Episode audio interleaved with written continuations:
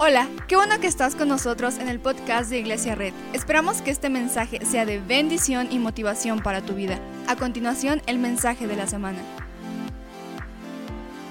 Una tradición en Iglesia Red que cada que empieza un año eh, hablamos de una serie que ya es un clásico de casa. La serie se llama Dios primero, bro. Vuelta con alguien y dile, Dios primero, bra. Si no le quieres decir Dios primero, bro, dile Dios primero, hermano. Y cuando hablamos de Dios primero, hablamos de que debemos vivir una vida donde eh, nuestras prioridades están bien puestas. Cada que inicia un año, yo sé que muchos empiezan con prioridades como unos por fin quieren ir al gym, ¿verdad? ¿Cuántos dicen amén? Unos por fin dicen, van, hoy, unos este año dejan el pan, ¿verdad? ¿Verdad? Como cada año. ¿Y se ha podido? No, se ve que no se ha podido. Unos dicen, este año dejo el refresco y, y, de verdad yo espero que este año puedan cumplir todas sus metas. Pero sobre todo quiero invitarte en el primer domingo del año a que como pastor de esta iglesia hay cosas que no son negociables para nosotros. Y una de esas es que nunca vamos a poner a Dios en un segundo lugar. Siempre en esta iglesia va a ser Dios primero bro o hermano o hermana o amigo o amiga, como te gusta que te llamen. En esta iglesia nuestras prioridades siempre van a estar puestas y Dios va a estar en primer lugar. Esta serie hablamos del arte de buscar el reino de Dios primero, como lo dice Mateo 6:33. ¿Alguien se sabe esta serie de Mateo 6:33? No esta serie, perdón, este versículo. Dice, dice así, dice más bien, busquen primeramente el reino de Dios que y su justicia y todas estas cosas les serán añadidas. Cuando habla de esto, habla es muy es muy obvio que debemos poner en primer lugar las cosas de allá arriba. En primer lugar, las cosas que Dios está poniendo en nosotros. Y yo sé que para que podamos empezar este año bien, tenemos que hacerlo. ¿Cuántos lo van a hacer conmigo? Amén. Vamos a ir a un versículo que está en Filipenses 4:13. Este versículo seguramente lo conoces, ¿verdad? ¿Alguien ha escuchado Filipenses 4:13? Sí, si no lo has leído en la Biblia, seguramente tienes un cuadro con un águila volando que dice Filipenses 4:13, todo lo puedo en Cristo que me fortalece. Si no tienes un águila, quizás un león, ¿verdad? Porque a los cristianos nos encantan los cuadros con águilas y con leones, por alguna razón. Águila lo entiendo porque Dios bendice las águilas y Perdimos la final, yo lo sé, pero hay que darle chance a los regios, ¿no? Dios ama a las águilas sobre todas las cosas y sobre cualquier chiva y puma y, este. Y, después de eso ya no existen otros equipos, ¿verdad? Pero América y ya, amén, Señor. Ah, que el próximo año estamos. Ok, me estoy distrayendo un poquito, pero eh, si no le vas a la América, no te preocupes, ven como eres. y, este versículo lo usamos porque lo conocemos, porque siempre ha sido como una inyección de adrenalina, ¿verdad? Como eh, estamos pasando problemas difíciles, estamos pasando situaciones complicadas y decimos, Filipenses 4:13, todo lo puedo en Cristo que me fortalece. Entonces, este versículo lo usamos como, como, un, como una motivante, como un motivador de, oh, sí, puedo hacer cosas, puedo, puedo hacer, puedo lograr todo, puedo hacer todas las cosas que quiera porque Cristo está conmigo. Y si bien esa teología no está mal, pero no sé tú, a veces decimos ese versículo, y no pasa nada, ¿verdad? O sea, a veces como que quieres conseguir un trabajo y dices, todo lo puedo en Cristo que me fortalece y no pasa nada. O a veces quieres que las cosas mejoren y dices, todo lo puedo en Cristo que me fortalece y nada pasó. Porque si bien este versículo es muy bueno y muy bonito, no debemos eh, leerlo solo, sino debemos leer lo que dice atrás. Para entender Filipenses 4.13, debemos leer lo que dice Filipenses 4.10, 4.11, 4.12 y podemos entender el 13. Entonces, vamos a ver lo que dice Pablo en la carta a los filipenses. Los filipenses, se llama Filipenses el libro, no porque eh, fuera otra cosa, sino porque Pablo le escribía cartas a los lugares donde había plantado iglesias. Entonces, la gente de, Filipo se le decían filipenses, así como a la gente de Tlaxcala se le dicen tlaxcaltecas. Aquí a los filipenses son de la gente de Filipo, ¿ok? Entonces, carta a los filipenses, capítulo 4, versículo 10. Pablo está en la cárcel, ¿ok? No sé tú, pero todo lo puedo en Cristo que me fortalece, Pablo lo escribe en la cárcel. Y es como, Pablo, no creo que todo lo estés pudiendo. O sea, a ver, dile a los barrotes que se abran, no, no, no, ¿verdad? Pablo escribe este versículo y empieza el versículo así, dice, me alegro muchísimo en el Señor de que al fin hayan vuelto a interesarse en mí. ¿Alguien está sintiendo como reclamo a los filipenses? Sí, como que, vaya, hasta que se acuerdan de mí. Filipenses, no, si yo he dado todo por ustedes y ustedes ni me han venido a visitar. Y dice, claro está que tenían interés, solo que no habían tenido la oportunidad de demostrarlo. ¿Alguien siente más como reclamo de, Pablo? Dice, no digo esto porque esté necesitado, pues que he aprendido, voltea con él y dile, he aprendido. He aprendido a estar satisfecho en cualquier situación en la que me encuentre. Sé lo que es vivir en la pobreza y lo que es vivir en la abundancia. He aprendido a vivir en todas y cada una de las circunstancias, tanto a quedar saciado como a pasar hambre a tener de sobra como a sufrir escasez. Y ahora sí dice, todo lo puedo en Cristo que me fortalece. Entonces, Pablo no escribe este versículo como una versión triunfalista de un versículo bíblico. Pablo no escribe este versículo como una inyección de adrenalina. Pablo escribe este versículo para enseñarnos que una vida de Dios primero es una vida de aprendizaje, de estar contento en cualquier situación en la que me encuentre. Pablo dice, hey, una vida de Dios primero no es una vida de fama, no es una vida de riqueza, no es una vida de mucho dinero, no es una vida de lujos. Yo sé que triste predica el día de hoy, ¿verdad? Pero una vida de Dios primero es una vida donde yo he aprendido a estar contento cualquiera que sea mi situación. Si estoy en pobreza, estoy contento. Si estoy en abundancia, estoy contento. Y ahora sí, todo lo puedo en Cristo que me fortalece. Estar, estar feliz en abundancia es fácil, ¿verdad? Es muy sencillo. Estar feliz en abundancia es súper sencillo, pero ¿a poco es fácil estar feliz en la escasez? Alguien celebra cuando no tiene que comer como, oh, wow, sí, no tengo que comer. Oh, wow, sí, no he vendido nada, gracias a Dios. Si somos sinceros, nadie hace eso. Porque no hemos aprendido una vida de Dios primero y una vida de Dios primero es una vida en la que sabemos estar contentos cualquier situación en la que estemos. Yo podría pararme hoy aquí y decirte, y 2020 será el mejor año de tu vida, pero quizá no. Quizá vivas escasez, quizá vivas, abundancia, pero sin importar eso, yo sé que todo lo puedes en Cristo que te fortalece, porque aprenderás a poner tus ojos en el proveedor. Si hay escasez, el Señor es mi protector.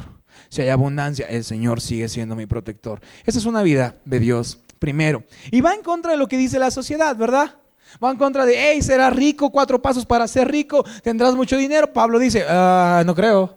A veces es escasez, a veces abundancia, pero Dios sigue siendo grande. Dios sigue siendo fuerte. Cuando vivimos en abundancia es fácil vivir, pero cuando vivimos en escasez, oh, no es tan fácil. ¿Alguna vez alguien ha sentido la ansiedad o la tristeza de perder un trabajo? No levante su mano. ¿Alguien ha sentido la escasez que se siente al perder a quien proveía? O de repente no como hijos o como ah, personas estábamos súper bien, súper contentos y nuestros papás estaban bien y estaban juntos, pero no de repente uno de los dos se fue y empezó, empezaron los problemas. No, a veces perdemos un empleo, entregamos currículums y currículums y currículums y buscamos ofertas y ofertas y ofertas, pero aunque decimos todo lo puedo en Cristo que me fortalece, parece que realmente no lo puedo. Entonces Pablo no escribe este versículo como, hey, tú vas a poder lograr todo, sino Pablo escribe este versículo como una señal de aprendizaje de que si estoy en abundancia, Dios es mi proveedor, si estoy en escasez, Dios sigue siendo mi proveedor. Hay algo que le sucede a los chicos de, a los, a los niños de, de, bebés. Se llama ansiedad de la separación. Cuando le quitas a mamá, el niño se pone a llorar. Y no es porque quiera molestarte, no te quiera dejar dormir, sino porque es porque cree que su provisión se qué, se ha ido. Entonces el niño llora y le da ansiedad y le da un poquito de tristeza porque se ha ido la provisión. Y quizá nosotros no lloramos como niños chiquitos, pero ¿alguna vez alguien ha sentido ese sentimiento de que, ah, no hay dinero. O que de repente pensaste que todo iba a ir bien y, y nada está yendo bien. O de repente perdiste a, la persona que te prometió en el altar que te cuidaría y te iba a ser tu proveedor todo el tiempo y ahora se fue y ahora simplemente estás con tus hijos o con tus hijas y están solos y diciendo, ok, no sé qué va a pasar, pero... Ah, alguien ha sentido, no levante su mano, pero alguien ha sentido esa ansiedad de cuando se va la provisión, de cuando se esfuma de repente todo y aunque digo todo lo puedo en Cristo que me fortalece, parece que no puedo todo. Hay una historia que se encuentra en Josué, Josué 5, del 10 al 12. Y vamos a leerla. Dice, al caer la tarde del día 14 del mes primero, mientras acampaban en la llanura de Jericó, los israelitas celebraron la Pascua al día siguiente, después de la Pascua, el pueblo empezó a alimentarse de los productos de la tierra, de panes sin levadura y de trigo tostado. Desde ese momento que dejó de caer, ¿qué? Maná. ¿Alguien sabe la historia del maná? No, no de la banda. Si te la sabes, pues está bien, ¿no? Pero yo hablo del maná bíblico. ¿Alguien sabe la historia? Te voy a contar la historia rápidamente. La historia es que es uno de los milagros que más me impresionan en la Biblia. Pero de repente dice que el pueblo de Israel sale de Egipto y Moisés los está llevando por el desierto. Pero de repente no hay provisión. De repente no hay provisión y, y, entonces de repente el pueblo se empieza a enojar con Moisés. El pueblo comienza a enfurecerse con Moisés y, y de repente Dios les manda algo que se llama maná. Maná era como unas hojuelas, no sé si tipo sucaritas o algo, pero eran como unas hojuelas y durante 40 años el pueblo de Israel comió maná en el desierto. Ahora en Josué 5, 40 años después, un niño llamado Juanito lo manda a su mamá a recoger maná. Juanito lo manda a recoger maná. Y de repente Juanito extiende su, su, su, su cazuela su cacerola, lo que sea, y, y no cae maná. ¿Te imaginas la desesperación? Juanito cree y toda su vida ha sido alimentado por maná. ¿Te imaginas la ansiedad que vivió Juanito cuando sale a buscar maná y lo único que conoce como provisión no está? O sea, su mamá no se lo va a creer.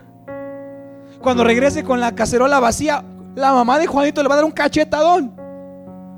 Te fuiste a jugar con tus amigos, perdiste el maná y Juanito, no, no, mamá, no, es que yo sé que parece imposible, pero es que no cayó maná. Al principio yo creo que la mamá como, ¿qué? O sea, la mamá ya había, ya era maestra de preparar cosas con maná. O sea, le salía bien el maná en chilito verde, el pozole de maná. Había un hebreo medio mexicano que hacía tacos al pastor con maná carnitas de maná, quesadillas de maná, chilaquiles con maná. Y ya era tan maestra de hacer cosas con maná que no cree que dejó de caer maná. Y le empieza a marcar a sus vecinas, oye vecina, ¿tienes maná? No, chale. Oye comadre, ¿tienes maná? No. Ah, oye, ¿alguien? No, no hay maná. ¿Alguien se imagina la desesperación de que la provisión de toda tu vida se esfuma? ¿No ves que se parece tanto a nuestra vida? Cuando el, empleo tan seguro que teníamos de repente anuncia que va a haber recorte de personal. peor que escuchar que el pastor quiere hablar contigo, ¿verdad? Habrá recorte de personal. ¿Te imaginas una provisión de 40 años? ¿No a veces se parece a nuestra, a nuestra vida? Cuando algo que estaba seguro de repente se fue. Cuando el que era el proveedor de repente desapareció y comenzó otra cosa y no a veces se parece tanto a nosotros. 40 años de ansiedad, digo, 40 años de, de comer maná ahora terminan en una ansiedad de, ¡Ah! no hay maná. Pero de repente, te quiero contar algo. De repente la mamá está, ¿qué vamos a hacer? ¿Qué vamos a hacer? ¿Qué vamos a hacer? ¿Qué vamos a hacer? No hay maná, ¿qué vamos a hacer? ¿Qué vamos a hacer? ¿Qué vamos a hacer? Y de repente Juanito le pregunta, mamá, ¿es una mala noticia? Y la mamá dice, no sé, Juanito, ¿qué vamos a hacer? Pero de repente, por alguna razón, la mamá recuerda a un hombre llamado Moisés. Dice, Juanito, siéntate, trae a tus hermanos, va a contar una historia. De repente se sientan en la mesa y dice, eh, quiero decirte algo. Mamá, estamos en problemas, no hay provisión. Y, y la mamá es como, no, no hay provisión, pero quiero contarte la historia de Moisés. Tú no lo conoces, pero ese hombre nos sacó de Egipto y, Dios nos prometió que nos llevaría a una tierra donde fluye leche y miel. Entonces, Dios no nos hizo una promesa, la provisión no nos hizo una promesa, la promesa nos las hizo el proveedor. Entonces, yo sé que la provisión se acabó, pero el proveedor nunca se acaba. Y la promesa fue, no fue comerás maná toda tu vida. La promesa a Moisés y al pueblo fue, entrarás a la tierra prometida donde fluye leche y miel. Entonces ya llevaban 40 años comiendo maná, que parecía que el maná era su promesa, cuando el maná solo era la provisión de una temporada. ¿Cuántas veces hemos tomado la provisión de una temporada como nuestra promesa cuando olvidamos que nuestra promesa que nos hizo el proveedor es aún más grande? Yo sé que a lo mejor tienes el mejor empleo, quizás no te está yendo tan mal, quizás estás bien, quizás estás tranquilo, pero lo mejor que te puede estar yendo no se compara con confiar en el proveedor y confiar en su promesa. Y decir, oh, yo hago promesas con el proveedor, no con la provisión. Yo confío en las palabras del que provee, no en las palabras de la provisión. Pero te imaginas qué, tristeza y qué ansiedad perder el maná. Ah. Complicado. Entonces dice, hey, significa que si la provisión se ha acabado, no significa que el proveedor se fue, sino significa que el proveedor nos quiere cambiar el menú. Juanito, no tengas miedo. Que la provisión se haya acabado no significa que el proveedor se fue, significa que el proveedor nos quiere cambiar el menú. Y es la mejor noticia que podemos recibir, que el maná se acabó, porque significa que si Dios se mueve, me tengo que mover yo también. Dios va a permitir momentos en tu vida donde no tienes nada, pero no porque es malo, sino para que confíes en que Él es el proveedor. Quizá este año vivas abundancia, pero quizá algunos vivamos escasez y en medio de esa escasez vamos a seguir confiando que todo lo podemos en Cristo que nos fortalece.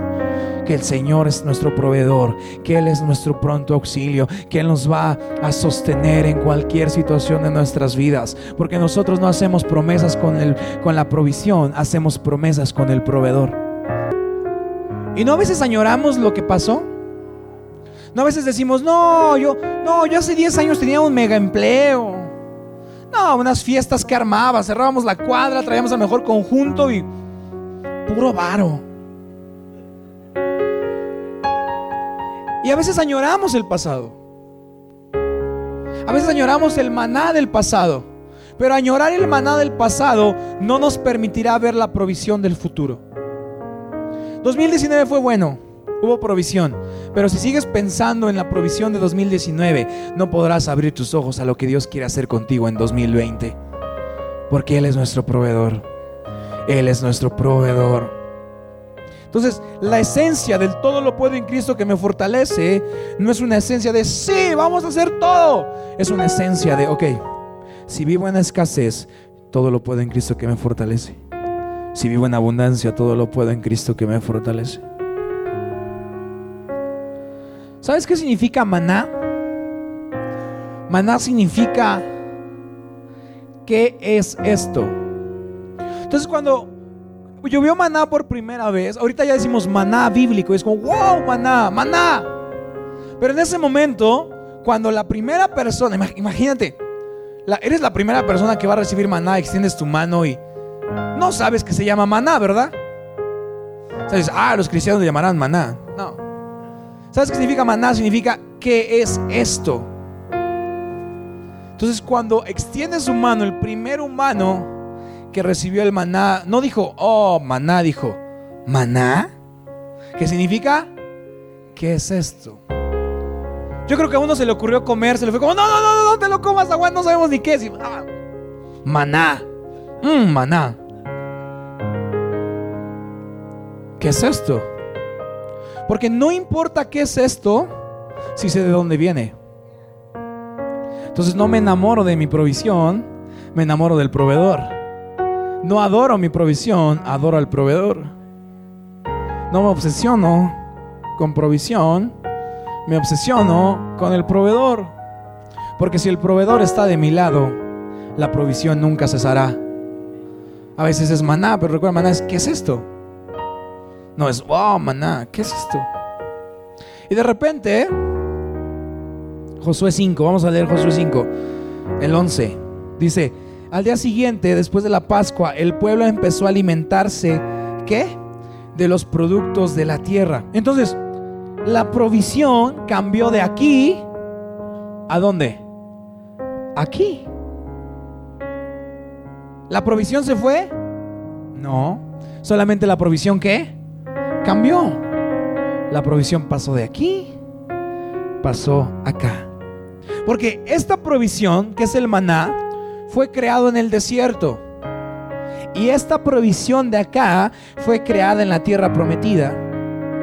Y esto fue creado de la nada, pero esto será creado de un proceso. ¿Estás conmigo? Entonces, Dios crea y hace milagros en la nada, pero Dios bendice procesos. Ahí está aquí o no? En el desierto Dios crea qué? De la nada. Pero cuando ya tenemos algo, Dios bendice procesos.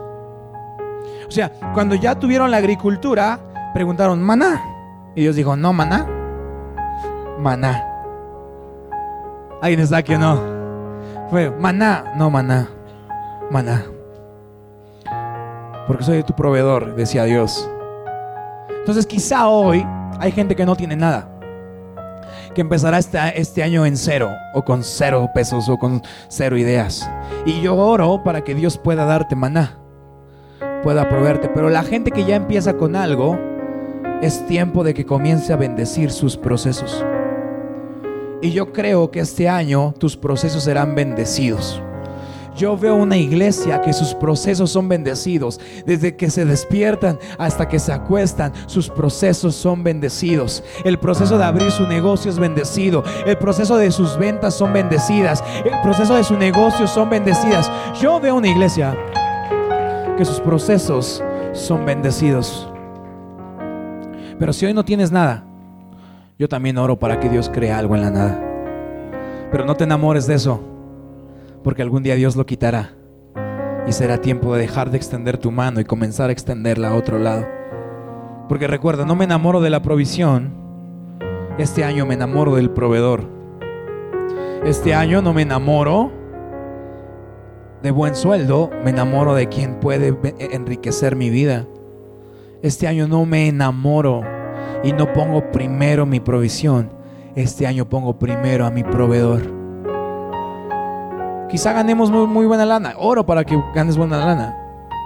Oro para que tengas el mejor coche, el coche de tus sueños. Pero también oro para que te enamores de tu proveedor. ¿Por qué no te pones de pie?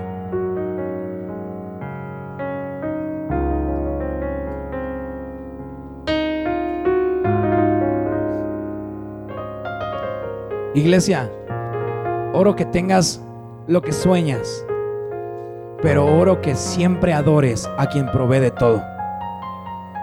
Me gustaría ver gente llegar en, los, en el carro de sus sueños, pero diciendo, ah, este es pasajero. Yo sigo avanzando a quien es mi proveedor. Sueño con gente que tiene la casa de sus sueños, pero diciendo, ah, esta morada es terrenal. Yo sigo poniendo mis ojos en lo, en lo eterno, en lo espiritual. Yo sueño con gente que cumple sus metas, que cumple sus propósitos, pero que sobre todas las cosas está cumpliendo el propósito cada día de poner a Dios en primer lugar. Y si ponemos a Dios en primer lugar, todo lo demás será añadido. Vamos, si le vas a dar un aplauso, dáselo fuerte, vamos. Es tiempo de que hoy bendigas tus procesos. Enamórate de tu proveedor, no de tu provisión. Tu provisión cambiará perderás empleo, cambiarás eh, ventas, cambiarás clientes, cambiarás todo. Pero nunca se te olvide que estamos en las manos del proveedor, nunca de la provisión. Entonces, si tú quieres hoy bendecir tus procesos, cierra tus ojos e inclina. Muchas gracias por acompañarnos.